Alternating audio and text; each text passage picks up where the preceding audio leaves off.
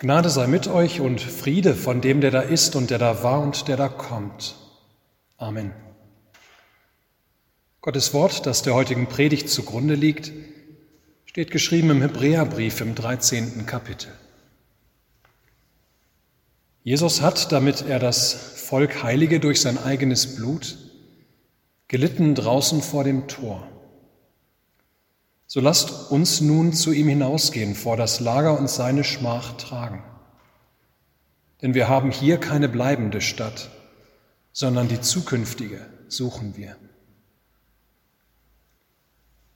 Liebe Gemeinde, zu Hause bei euren Hausandachten und Hausgottesdiensten, den Begriff selbst gibt es noch keine 20 Jahre, das Konzept aber schon wobei es so richtig verbreitet wurde erst in den letzten paar Jahren, vor allem in Verbindung mit dem Aufstieg der sozialen Medien.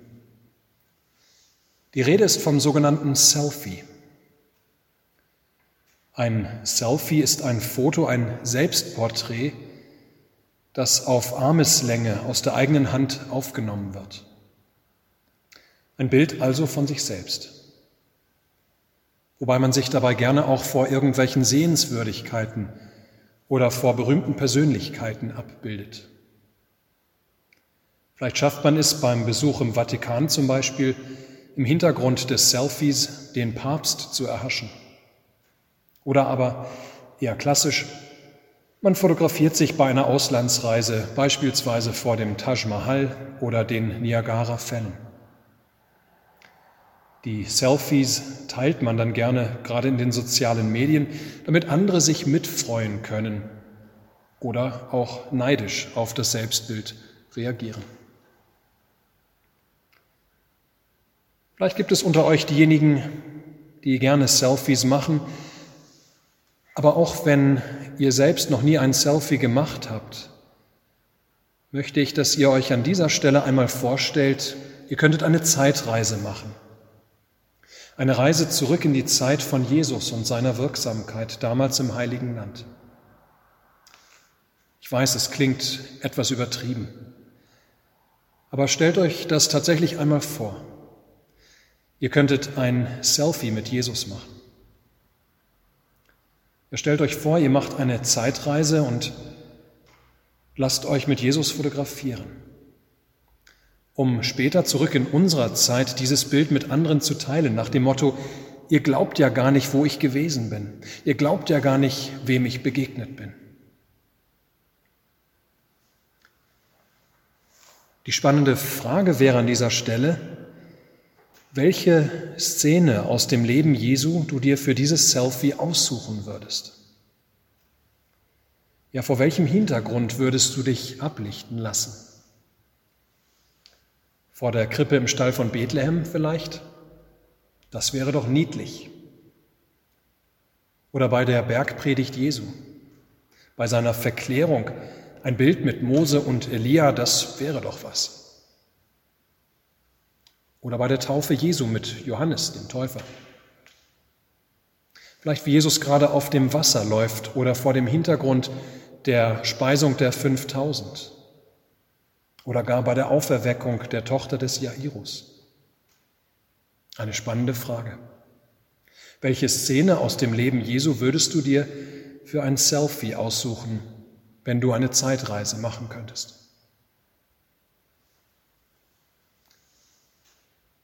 Würdest du dir auch Golgatha aussuchen? Dich ablichten lassen vor Jesus, wie er am Kreuz röchelnd, nackt mit zerschundenem Körper wie ein Hund stirbt? Wohl eher nicht, schätze ich mal. Und das liegt nicht nur daran, dass so ein Foto wohl eher Geschmack und pietätlos wäre. Nein, es liegt doch vor allem daran, dass wir viel lieber mit einem autonomen, mit einem machtvoll auftretenden Jesus assoziiert werden möchten dass wir viel lieber mit einem heldenhaften Jesus in Verbindung gebracht werden wollen. Viel lieber wollten wir posieren vor Jesus der Menschenheit, der vollmächtig predigt, der auf dem Wasser läuft. und nicht so sehr vor Jesus, wie er seine Ohnmacht öffentlich allen zur Schau gestellt, wie er elend am Kreuz sein Leben lässt. Wem das Ganze mit dem Selfie bisher zu blöd war, der stelle sich doch einmal diese Frage. Wenn du deinem Freund oder deiner Freundin, deinem Bekannten oder auch einem aus deiner Familie von Jesus erzählen möchtest, was erzählst du da? Sprichst du von seinen Worten, von seiner Ethik, die sehr hilfreich ist und nach der es sich auch heute lohnt zu leben? Oder erzählst du von den Wundern, die Jesus bewirkt hat, mit dem Hinweis darauf, dass Gott auch heute immer wieder auch Wunder wirkt? Oder aber erzählst du von dem Menschen, der freiwillig in einen gewaltsamen Tod geht, um das Lösegeld für die Sünde der Menschen zu zahlen? Nicht wahr? Letzteres eher weniger. Erzählen wollen wir am liebsten von einem Jesus, der souverän die Pharisäer und Schriftgelehrten in ihren Argumenten schlägt, der selbstbewusst auftritt und Menschen um sich schart. Zu einem starken Jesus wollen wir uns gerne gesellen. An die Seite eines mächtigen Wunderwirkers wollen wir uns gerne stellen. Vorlieb nehmen möchten wir mit Bibeltexten wie Mit meinem Gott kann ich über Mauern springen oder Ich vermag alles durch den, der mich mächtig macht, Christus. Oder Ich weiß wohl, was ich für Gedanken über euch habe, spricht der Herr, Gedanken des Friedens und nicht des Leidens. Reden tun wir eher ungerne von unserer Sünde, die Jesus ans Kreuz bringt. Scheuen tun wir uns eher vor Texten wie Für wahr er trug unsere Krankheit und lud auf sich unsere Schmerzen. Ihr Lieben, es ist ganz normal, es ist ganz natürlich, wenn wir es uns aussuchen können, dass wir eher den starken, den wunderwirkenden Jesus suchen.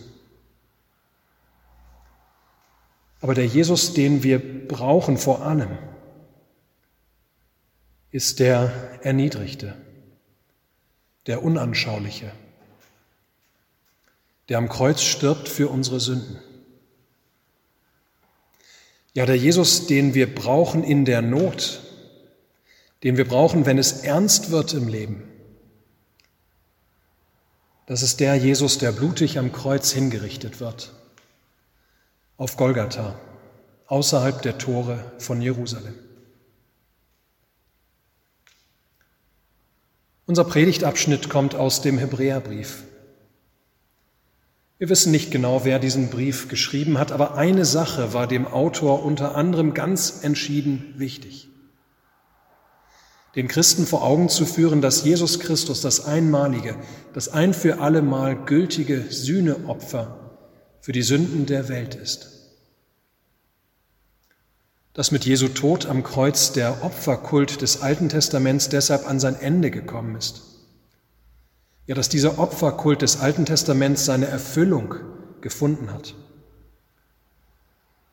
Dass nach Jesus keine weiteren Opfer mehr nötig sind dass alle Opfer des Alten Testaments überhaupt nur vorausgewiesen haben auf dieses eine Opfer des Lammes Gottes auf Golgatha. Dass wir Menschen Vergebung der Sünden, einen auf uns gnädig blickenden Gott, dank dessen haben, der für uns gelitten und gestorben ist, draußen vor dem Tor. Draußen vor dem Tor. Als Jesus damals gekreuzigt wird, geschieht dies außerhalb der Stadtmauer von Jerusalem. Ja, Golgatha, das liegt außerhalb der Altstadt. Wie die Opfertiere zur Zeit des Alten Testaments, deren Blut am großen Versöhnungstag am Altar für die Sünden des Volkes vergossen wurde, ja, wie diese Opfertiere außerhalb von Jerusalem verbrannt wurden, so leidet und stirbt Christus vor den Toren der Stadt, um dort sein Blut zu vergießen, sein Leben zu lassen zur Erlösung der vielen, um das einmalige Opfer auch für deine und meine Sünden zu bringen, damit Gott auch dich und mich gnädig anblickt, aufgrund dessen, was Jesus am Kreuz vollbringt. Der Hebräerbrief ruft uns zu, stellt euch zu Jesus ans Kreuz. Geht hin zu dem, der da draußen vor dem Tor leidet und stirbt. Ganz ähnlich wie bereits letzte Woche geht unser Blick deshalb auch heute wieder nach Jerusalem. Diesmal allerdings noch intensiver. Dort geschieht euer Heil, will uns der Hebräerbrief erinnern, außerhalb den Toren der Stadt. Dort geschieht eure Rettung. Dort, wo Jesus außerhalb des Lagers stirbt für die Sünden der vielen. Ja, das ist das Eigentliche, wofür Jesus in die Welt gekommen ist. So lasst uns nun zu ihm hinausgehen vor das Lager und seine Schmach tragen. So ruft es uns der Hebräerbrief zu. Schämen wir uns nicht für das, was dort geschieht, für das unansehnliche Geschehen von Golgatha. Nein, bekennen wir uns ruhig dazu. Gesellen wir uns zu dem Geschmähten, denn wir wissen, dass dieses zu unserem Heil geschieht. Ja, gerettet werdet ihr, einen gnädigen Gott findet ihr nicht durch eure Leistung oder euer Tun. Es ist überhaupt nicht etwas, was ihr machen könnt, sondern gerettet werdet ihr, indem ihr euch dem Ort zuwendet, an dem Christus stirbt, wo es darum geht, dass ihr erkennt und glaubt, was dieser für euch tut. Dort steht der Gnadenstuhl. Dort findet ihr den euch gnädig zugewandten dreieinigen Gott, Vater, Sohn und Heiliger Geist. Wo der eine für die vielen sein Blut vergießen lässt. Wo das unschuldige Lamm Gottes die Sünde der Welt trägt. Ihr Lieben, wo finden wir Trost, wenn es ernst wird um uns und unser Leben? Ganz viele Menschen haben zurzeit berechtigterweise Angst vor dem Coronavirus. Wo finde ich nun Trost, wenn ich bedenke, dass dieses Virus mich vielleicht eines der tausenden Todesopfer sein lassen wird? In der Welt finde ich den Trost nicht. Sie vergeht spätestens auf meinem Sterbebett mit all ihrem Glanz ganz schnell. Wo finde ich Trost bei Gott? Im Wissen, dass er ein Jesus Mensch wurde, dass er einmal Brotwunder vollbracht hat und auf dem Wasser gelaufen ist, dass er in Vollmacht gepredigt hat, dass er damals Kranke geheilt hat. Das alles mag ein wenig trösten. Aber so richtig tröstet mich doch allein, dass ich wissen kann, dieser Jesus Christus, der von Gott gekommen ist, der leidet und stirbt draußen vor dem Tor von Jerusalem. Denn Gott hat ihn als Sühneopfer für alle Menschen dahingestellt. Für alle Menschen. Das heißt, dass dieser, der dort stirbt, auch für mich, Michael Ahlers, in den Tod gegangen ist. Dass dieser Tod mir nun nicht mehr viel anhaben kann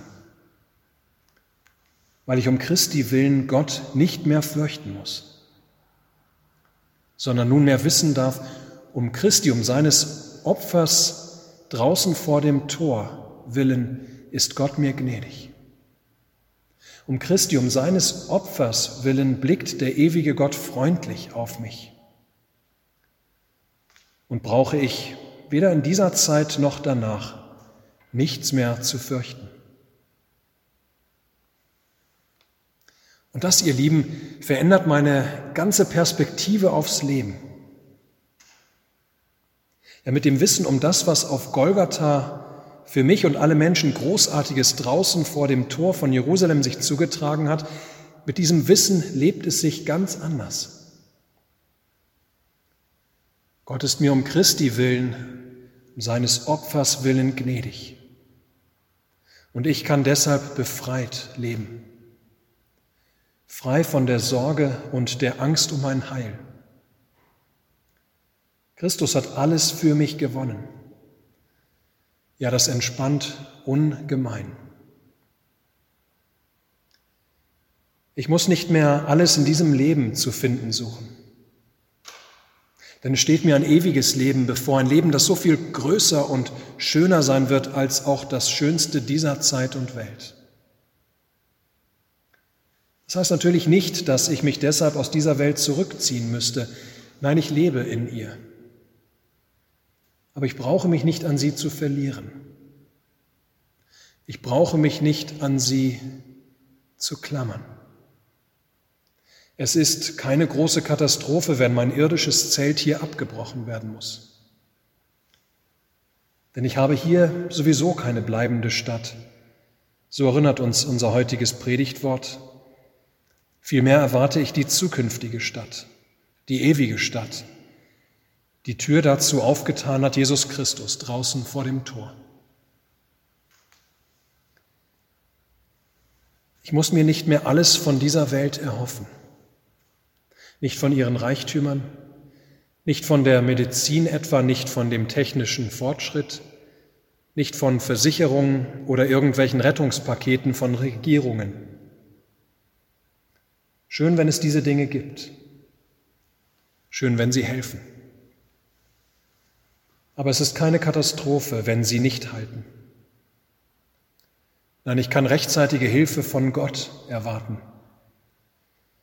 der mir, so weiß ich es seit Jesu Opfertod am Kreuz, der mir wohlgesonnen ist, gnädig und barmherzig. Wir haben hier keine bleibende Stadt, sondern die zukünftige suchen wir. Ihr Lieben, nochmal.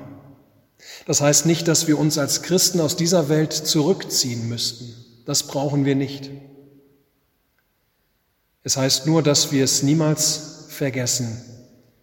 Wir haben dank Jesus Christus, dank seines Opfers draußen vor dem Tor, ja, wir haben die Hoffnung auf ein ewiges Zuhause bei Gott. Die Welt um uns herum mag in Panik verfallen. Wir nicht so sehr. Denn wir wissen um die ganz andere Welt, um unsere wahre Heimat. Und wir wissen um den, der diese Heimat uns erschlossen hat.